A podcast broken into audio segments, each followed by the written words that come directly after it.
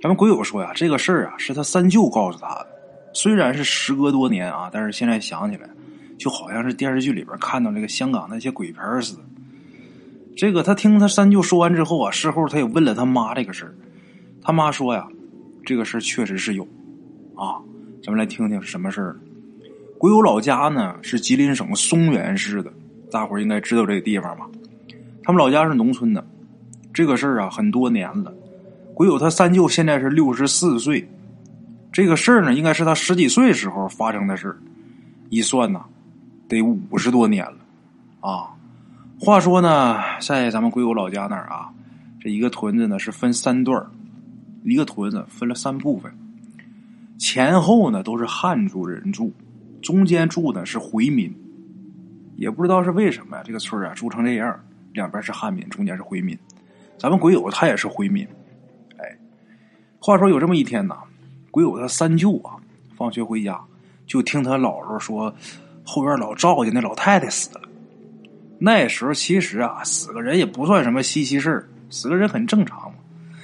鬼友他三舅啊，他小时候挺淘的，十多岁的孩子嘛，大伙想去吧，这个淘吧，还不是那种明淘，就是那种蔫了吧唧的那种淘，有啥事呢都想凑凑热闹。一听自己妈说后院老赵家这老太太死了，他放下书包啊，就跑出去看热闹去。这老赵家这老人死了呀，家里边就张罗这个丧事的这一切事宜呗。老赵家是汉族，咱们鬼友说呀，他也不太懂这个汉族这个丧事的步骤。反正他三舅说呀，当时是人挺多的，这老人死了，家里边这些晚辈就哭啊喊呐的，哭嚎的呗，是吧？鬼友他三舅啊，看着挺闹心的。觉着没什么热闹可看啊，得了，回家吧，就这么就回家了。可是等到第二天呢，这村里边炸锅了，怎么的呢？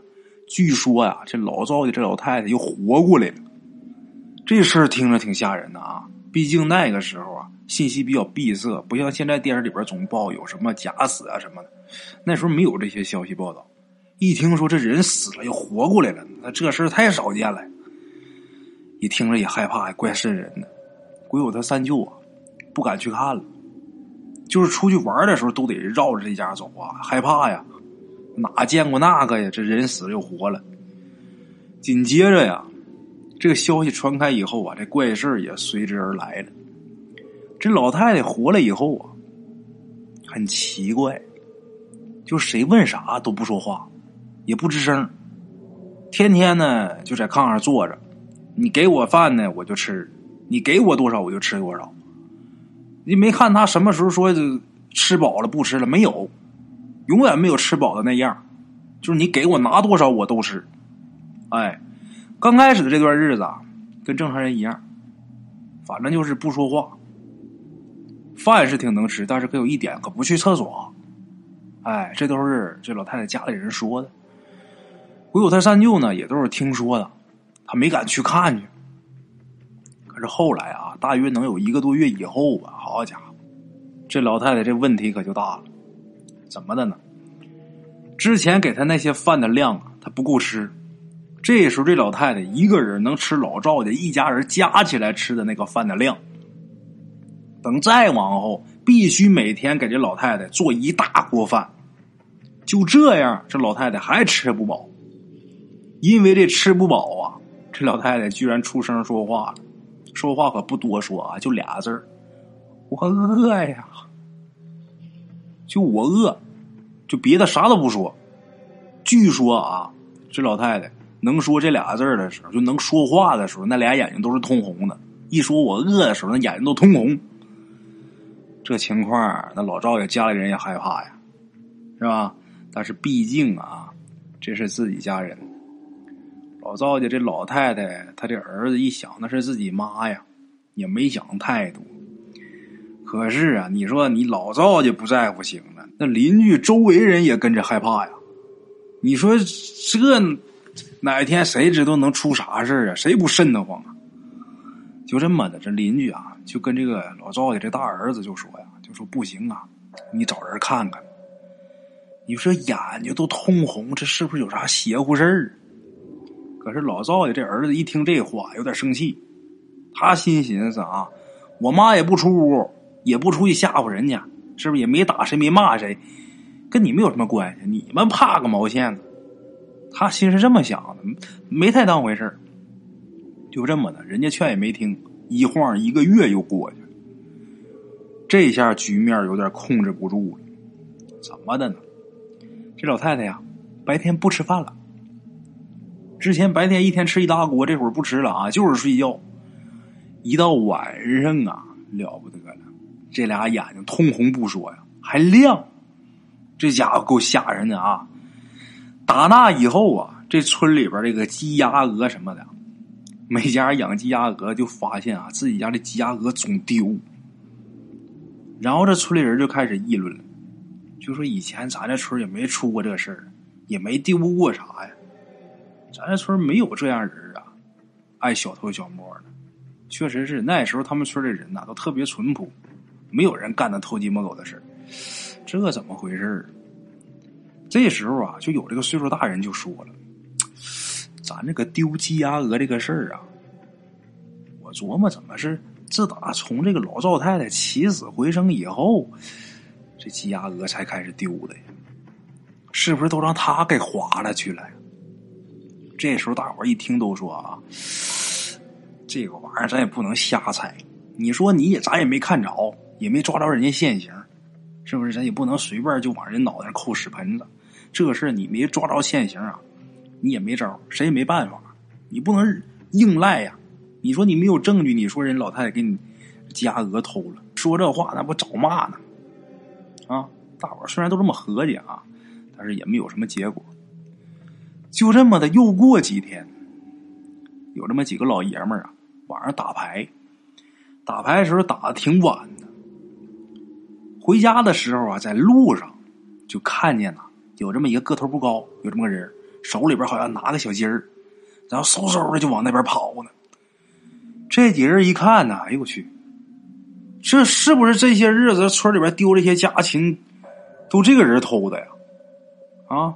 那个时候啊，这个农村基本上这个太阳落山以后都睡觉了，村里边挺黑的，也没个照明设备，他们就看一个人影提了个小鸡儿，就心想这这这没就是他呀，啊！这几个人一看这不行啊，来赶紧追，妈逮着往死里边打。这一追呀，就一直追到老赵家，然后就看前面的黑影啊，就拎小鸡儿这个，那速度是相当敏捷了，轻轻一跳啊。就进了这个老赵家家这院子，翻墙进去了。这几个打牌的这个大老爷们一看，这是进院了，敲门吧。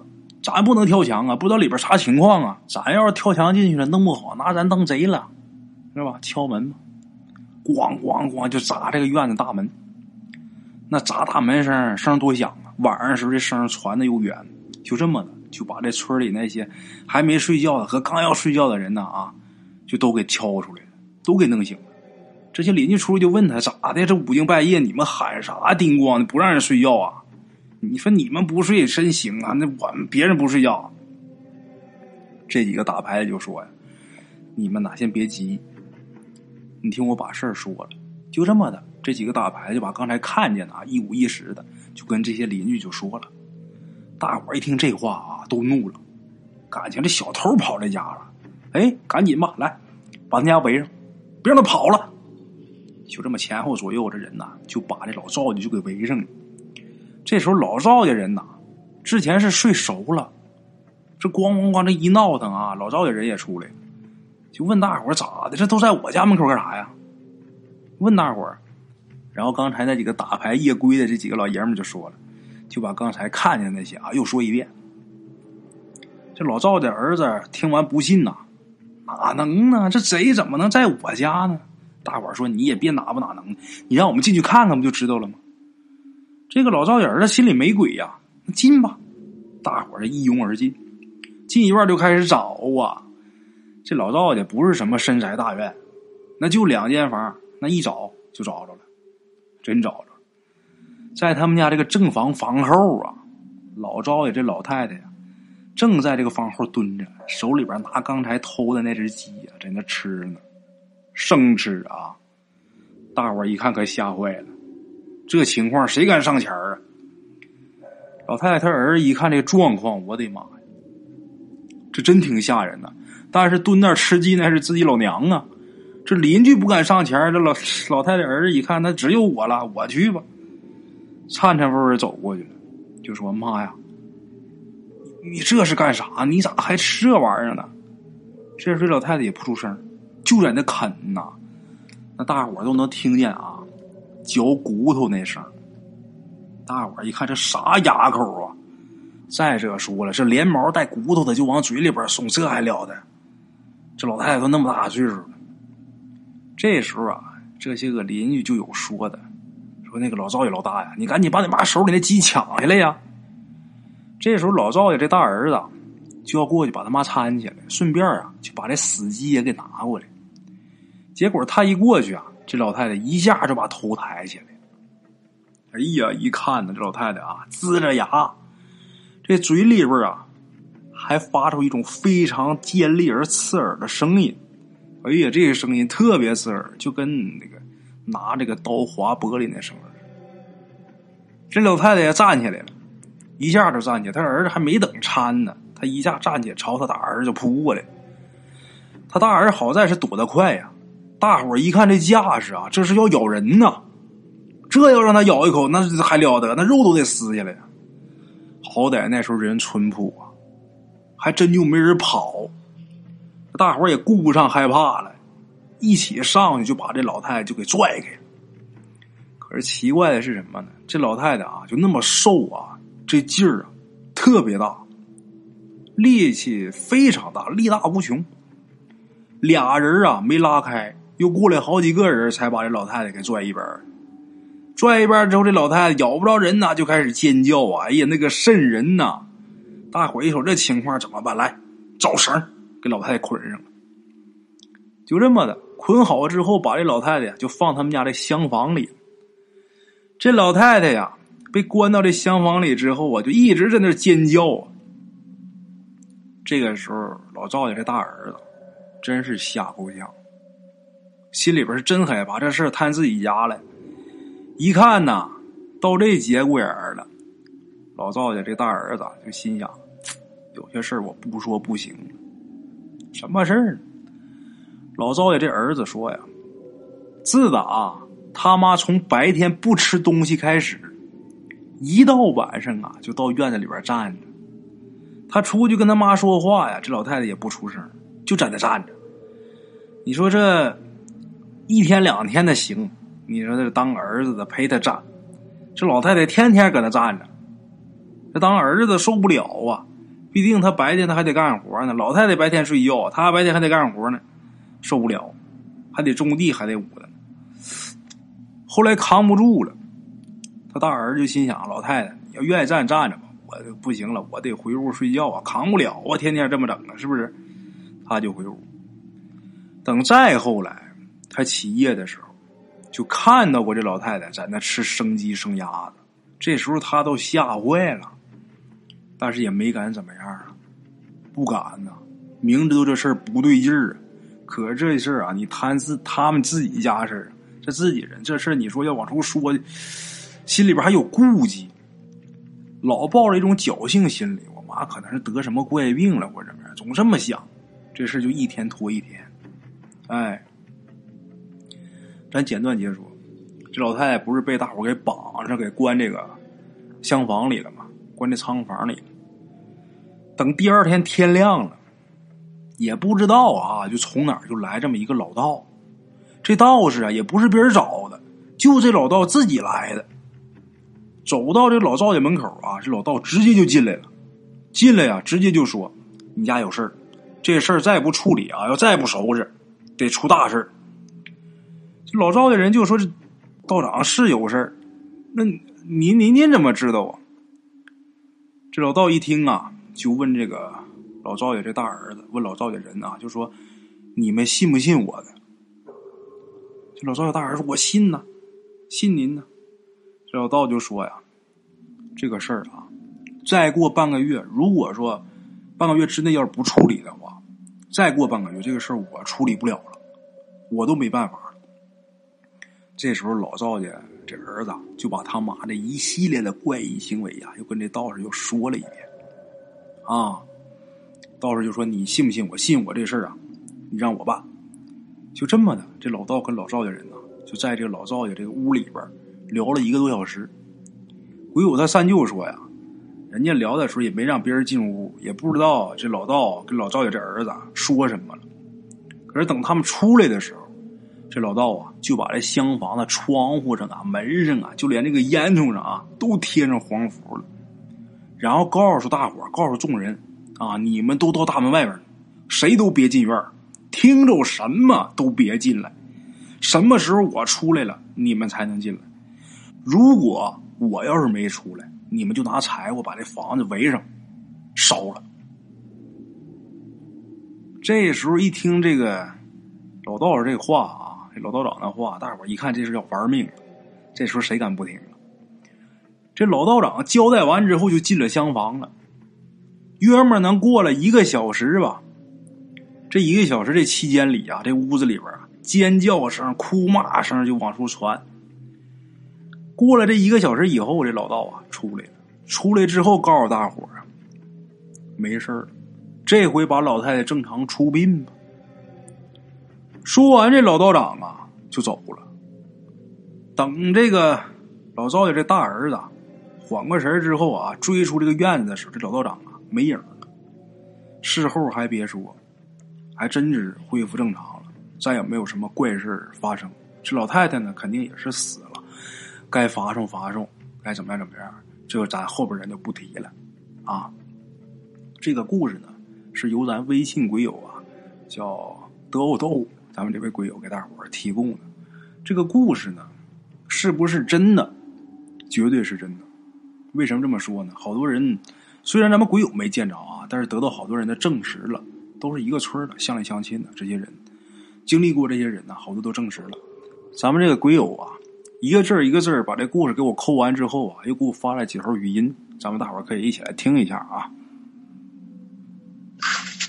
大弟，我也是听我三舅口述的，这咋说的也是，绝对是有真事儿。因为我们这地方吧，从来没有什么老道啥的，真的，三舅说也不知道搁哪来的，就真就来了那么个老道。完了就是人进院就跟人家人就是一顿唠，唠完在他家说行行行，那就这都那样了，还还不处理吗？是不是？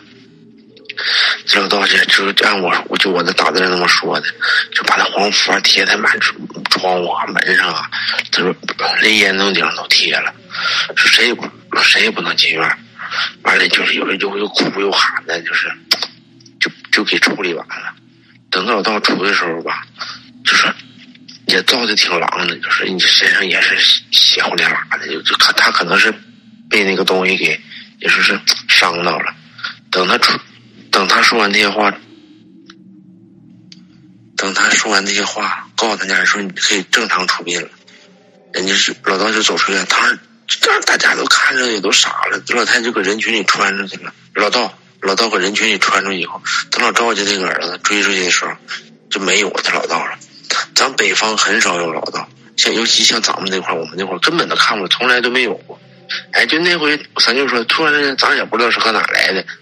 哎，就来那么老道。事后我问过我妈，我说是有这么回事我妈说是是是有这么回事说那老太太就是突然之间就活了，说完了成能吃了，最后吃能吃到一定程度，说眼睛都红了。说那老师说是不是啥玩意儿，就是就是给扑了，就诈尸这这这这个性质的玩意儿。我就根据他们的思路写的啊。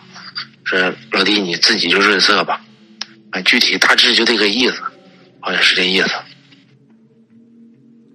好了啊，各位老铁们，这就是咱们鬼友给提供的这个故事，我也没加什么润色啊，就是按照咱们鬼友描述的这个原版情况给大伙儿讲出来了。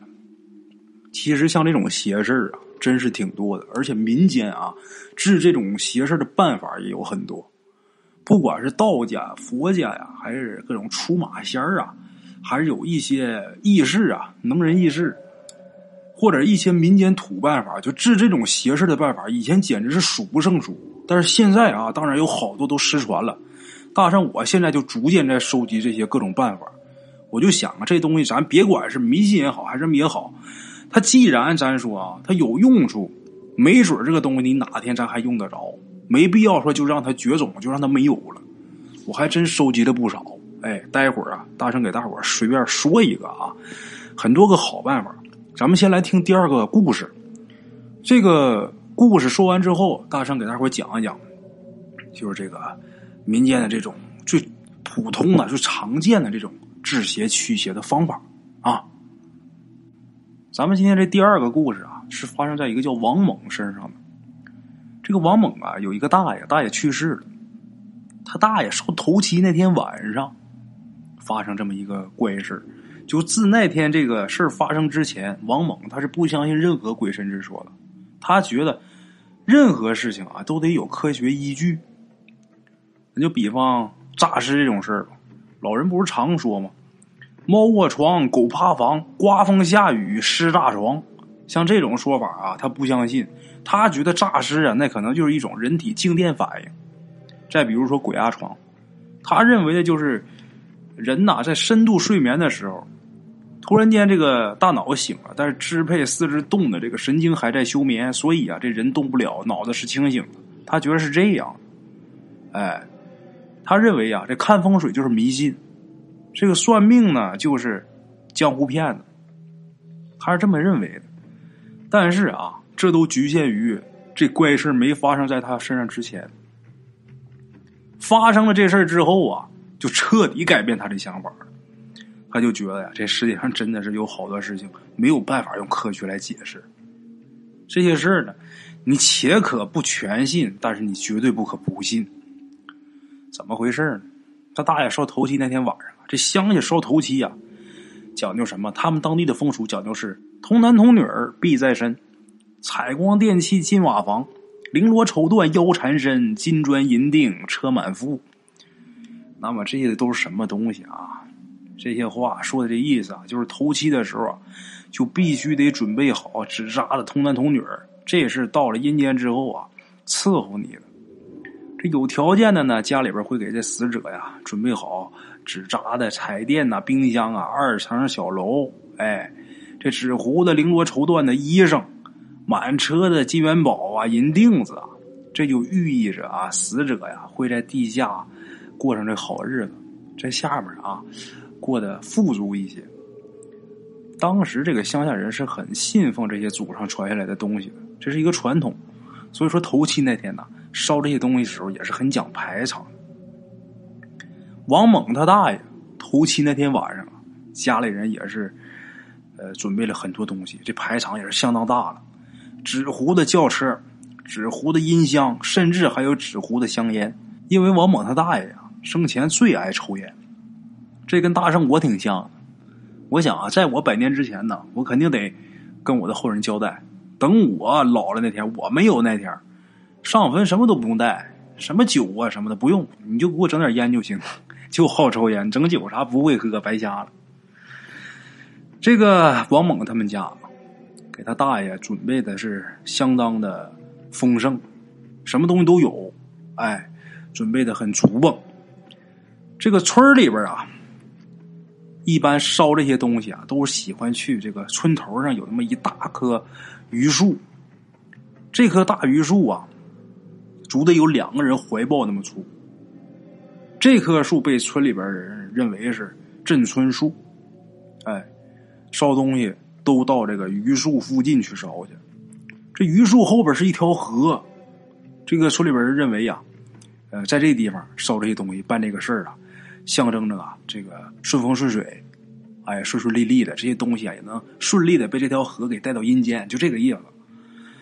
等这个仪式举行完之后啊，纸糊的这东西随着熊熊烈火呀，着的很旺盛，这火苗啊肆意的在夜空当中摇荡，这个灰呀和烟呐笼罩了半边天呢。这时候啊，就得有一位先生。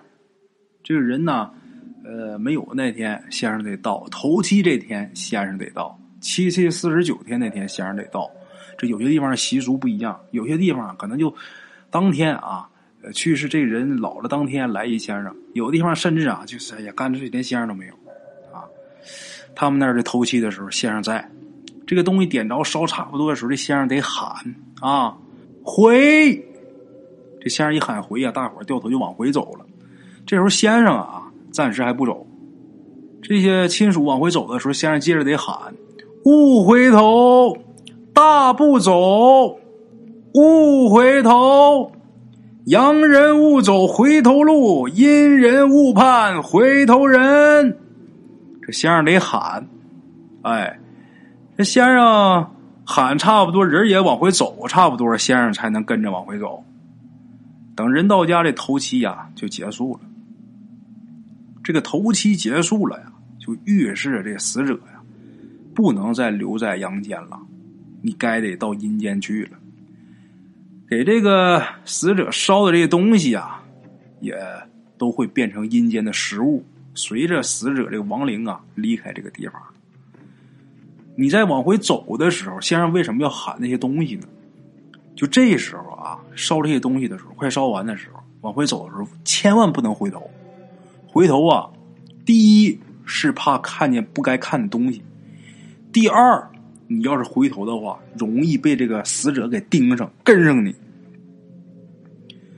谁都不敢回头，唯独这王猛，他不信这些东西啊，他回了个头。可是就这个简简单单这一个动作呀，把他吓够呛。他看见什么呢？他就看见刚刚啊，焚化成灰的这个童男童女啊。真变成两个小孩儿，哎呀，小红脸蛋儿，在这俩小孩旁边啊，站着他刚去世不几天的这个大爷。这大爷跟他招手呢，哎呦，王猛这一下就怔住了，然后赶紧把头转回来啊，跟着人流往家走。等他到家，还没等他提这事儿呢，这王猛他妈就觉得这王猛不对劲儿了。到家之后不说话不吭声面无表情，你叫他他也不答应，就傻了吧唧自己在床上坐着。他妈就喊他王猛，王猛，他不吱声，他妈就盯着呀。这孩子王猛，你这是怎么了？你跟妈说句话呀。他妈不是问他吗？拿手扒拉他。这时候突然间这王猛啊，在床上就跟疯了似的啊，一顿狂笑啊。哎呀，那声音呐，笑的人这瘆得慌，而且很尖利。这声音不像一个青年能发出来的。王猛啊，平时他笑不出来这声，这声就给人呐一种很阴森、很恐怖的这感觉。王猛他爸呀，看着这情况也愣住了，他妈这会儿都傻了呀。他爸赶紧打电话给自己这些兄弟，也就是王猛另外的这个叔叔伯伯们。啊，他怕王猛这是不是撞邪了？他爸不懂，王猛他爸妈年轻，经历的事儿少，着急呀，赶紧打电话。打电话给王猛他二大爷，哎，打过去之后啊，他二大爷再通知其他人，王猛这些叔叔伯伯呀都来了，都到王猛家来了。这个王猛啊，他二大爷就问王猛：“王猛，你是王猛吗？”这时候的王猛啊。眼睛很呆滞，这表情啊变得就很悲切。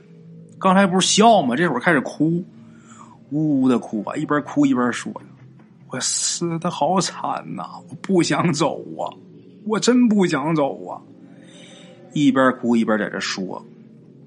这时候，王猛他一个二爷爷，就是他爸爸的叔叔啊，他爸爸的二叔，他二爷爷就说：“这孩子鬼上身了。”这时候，王猛他二大爷赶紧回应啊！我看像。哎呀妈，这咋整就？是王猛他妈呀！一听自己儿子鬼上身呐，就求大伙儿啊，是吧？你赶紧给孩子想想办法啊！孩子这脸色都青了呀！我们家就这么一个儿子，你说他要有个三长两短的，我我你说我咋整啊？孩子妈着急。这时候啊，王猛他二爷爷啊就说。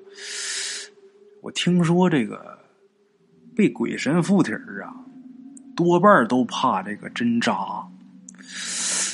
要不咱吓唬吓唬他，看看好不好使。其实啊，这二爷爷呀也是听别人说的，也没试验过。这个时候，王猛他二大爷就说：“我也听说有这么个说法，要不咱试试吧？”啊，就这么的。这个王猛他二大爷就到王猛面前啊，我不管你是谁啊，从哪儿来的，赶紧给我回哪儿去，听见没？这王猛他二大爷表情很严肃啊，冲王猛就说：“刚才这个王猛还一个劲儿哭呢，这会儿听他二大爷这么说，立马就不哭了，面无表情啊，很呆滞的盯着前面。这时候王猛他妈呀也跟着说：听见没有？赶紧离开我儿子身体啊！王猛他爸呀也着急呀，也冲王猛喊啊！这仨人在这哇哇哇吓唬他。”一看没反应，就很呆滞的往前瞅。这王猛，这时王猛他二大爷就说：“你再不走，我们拿针去了。”这时候王猛哇又哭了，憋呀憋呀。他这一下从这个呆滞的表情又开始哭了，然后还嘴里边喊：“不要，你别这样。”听这语气，似乎是怕了。这时候王猛他妈的心啊稍微放下点看来这招见效啊。他妈连忙就说：“啊，赶紧滚！听见没有？再不走，我拿拿针去！我这就去拿去。”转身就去里屋去找这绣花针去了。没一会儿，他妈举着一根啊，挺长挺细这么一根绣花针就出来了。这时候，王猛他二大爷把这针给接过来，拿那针在王猛面前就问王猛：“走不走？”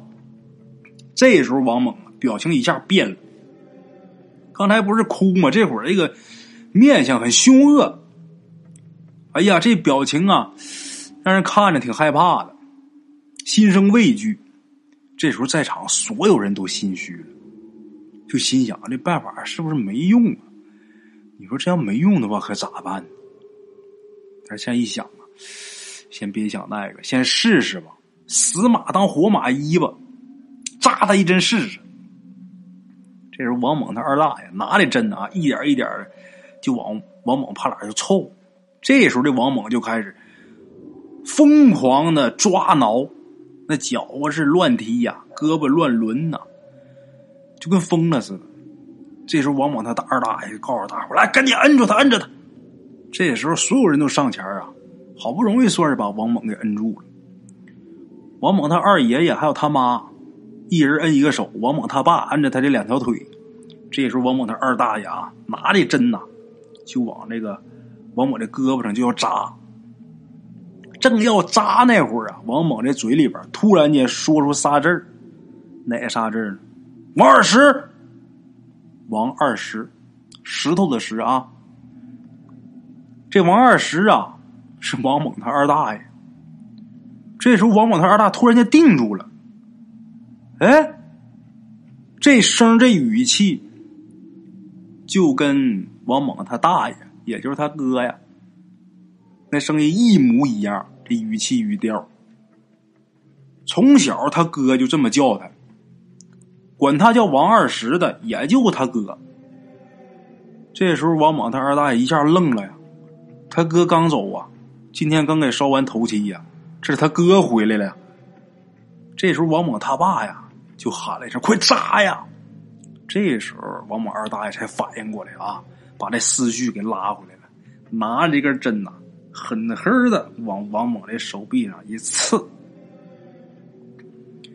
就这一下，这针拔出来的时候，这王猛就“哎呦”一声，疼啊，开始嚎，嚎了两嗓子，定定神。哎，二大爷，二爷。哎，你们啥啥时候来的？看着这个王猛恢复正常了，大伙儿这才长舒一口气。这时候，王猛他妈呀抱着王猛，儿啊，你终于是回来了。哎呀，没事就好，没事就好啊，儿子不怕呀啊。这个事儿过后啊，家人也问过王猛，就说当天晚上怎么回事啊？王猛说他什么都不知道。他就知道他当时自己这个脑袋迷迷糊糊的，就想睡觉。哎呀，就是很累，结果等睡醒之后，感觉更累。这是他自己的感觉。哎，因为这个过程中他是没有意识的。这个故事呢，就给大伙说到这儿了。这故事未免有点简单，哎，那么大圣为什么要说这个故事呢？就是为了接下来啊，要给大伙引出来大圣前面跟大伙说的一些民间的一些治鬼的一些法子。哎，今天大圣就要说这个拿针扎的这个。一般呐，小的时候就在农村的时候，也经常听别人说这个中邪的事儿，咱自己也亲眼目睹过啊。一般中邪的人呐，他都是身体稍差的人，一般女性居多。这个症状呢，就是好好的一个人呐，突然间啊倒地抽搐，有的是口吐白沫，然后就开始又是笑又是唱又是骂的，或者是胡说八道的，什么样都有。有的时候你听他们这个声音啊，就完全变成另外一个人，这个事就很稀奇啊。所有这些事情呢。都很离奇古怪，就包括他的一些行为动作。每到这个时候啊，一般有经验的一看，这肯定是撞客了，中邪了。中邪怎么办？就得请人去治邪。呃，老话叫拿邪，邪恶的邪啊，可不是上门口拎双鞋进来啊，不是那意思。拿邪，这个拿邪呀，有很多办法。今天大圣要说这个，就是最简单、最普通的，哎。什么办法呢？得先给这个中邪的人呐，给他脖子上套上一个套包子。这套包子，我 这么说呀，好多人都不知道，这套包子是什么玩意儿。这个套包子是啥呢？这个牲口啊，骡子、马、驴，他拉车的时候，这车套，车套前面有俩板儿，或者有两根那个能有。小胳膊这么粗的个木棍或者是板儿，这车套啊得套到这牲口，呃，就是前腿这个肩胛这块就跟人这个肩膀这个意思，得套在那儿。这板儿卡在那儿，这板儿后边是这个宽的这绳带呀，再连着车，这样这个牲口才能把这车给拽走啊。这车套子，那这车套子，咱说套这个牲口这个肩胛这地方。那木板和木棍你一走它磨呀，那牲口受不了啊！一磨就给磨破皮了，那疼他还能走了吗？干不了活，怎么办？就得给这个做这么一个套包子。这套包子实际就是麻袋片子什么缝的，中间续点这个稻草啥的，就相当于一个保护的这么一个脖套似的。先给这个牲口套上，套上之后把这个呃绳套啊，这个套板什么再往这套包上压。这样不就磨不着这皮肤了吗？把这个套好之后，后背放上一个马鞍。这马鞍可不是骑马那种马鞍呐，这马鞍上面有轴，有这一个一个轴。然后把这肚带呀，从这马鞍上面过去，也就是从这牲口后背上过去，然后你再蹲下，从肚子底下再掏回来，然后在这边再挂上。这就把车套好了，这时候这车这个牲口才能拉着车走，这车才能不能拉拉拉再掉套了，那就不能了。哎，这缰绳往后一甩，一般这车老板啊都是一个手拎着缰绳，一个手拿着鞭子，这鞭子轻椅子他不往起抬，因为牲口这东西啊，你在后边拿鞭子，他头冲前面，他能看见，他的眼睛能直接往后看，他的眼睛能直接往后看，这玩意儿才厉害。你这边一抬鞭子。他一看见之后啊，这牲口容易毛，他害怕呀。你怕你拿鞭子打他，牲口这东西可聪明了。那么说平时要拐个弯舞的呀，在这个牲口嘴里边啊，有这么根铁链是拴嘴上的，两头啊接着绳，这缰绳。这个你他就想让这牲口啊往左走，你稍微一蹬这绳，他不嘴往这边扯呀，他怕疼啊，他头往这边一拐，这车自然就。往这个方向拐了，往左往右都是这么来。有的时候你要拽呀，拽两下，这个牲口它没反应，你把这鞭子拎起来，可不能打呀。那可不像电视里边演，拿鞭子啪啪打。我跟你说，没有那个那么打，那牲口就毛了。拿这鞭子一拿起来，往他眼睛跟前一递，你让他往左拐，你往右边鞭子往下一递，他一看到鞭子自己就往左转了，他怕挨打。这玩意儿它它通有灵性、通人性啊，跟人一样啊啊！我跟大伙讲啊，一般就是说说书的也好，干嘛的也好，要说到这段他批不出来我这玩意儿。你就卖说我一个九零后，你就现在好多人 甭说七零后，六零后好多他都不明白，就这套活我为啥明白？我小时候没少干这事儿，没少套车。小时候我爷收破烂收破烂就赶一个马车，我没事我就总跟他坐车出去。收破烂那活也不累呀，赶马车上就喊就行了呀。我就在车上跟人坐着。这个家里边种地呀，小时候我也跟着干。像现在一般你说种地，你问九零后啊，他连撂几个子儿的都不知道。我都会，因为小时候干过这玩意儿啊。我爸那人就是活着的时候，我父亲呢心大，就不大点孩子啊，就敢让我开车。我小时候开在农用三轮的时候，我得站着开，就坐那座我都坐不上，那就敢开车。弄牲口也是的，一回都没弄过，就敢让我弄。我也真敢，我胆儿也真大，就是真真敢套。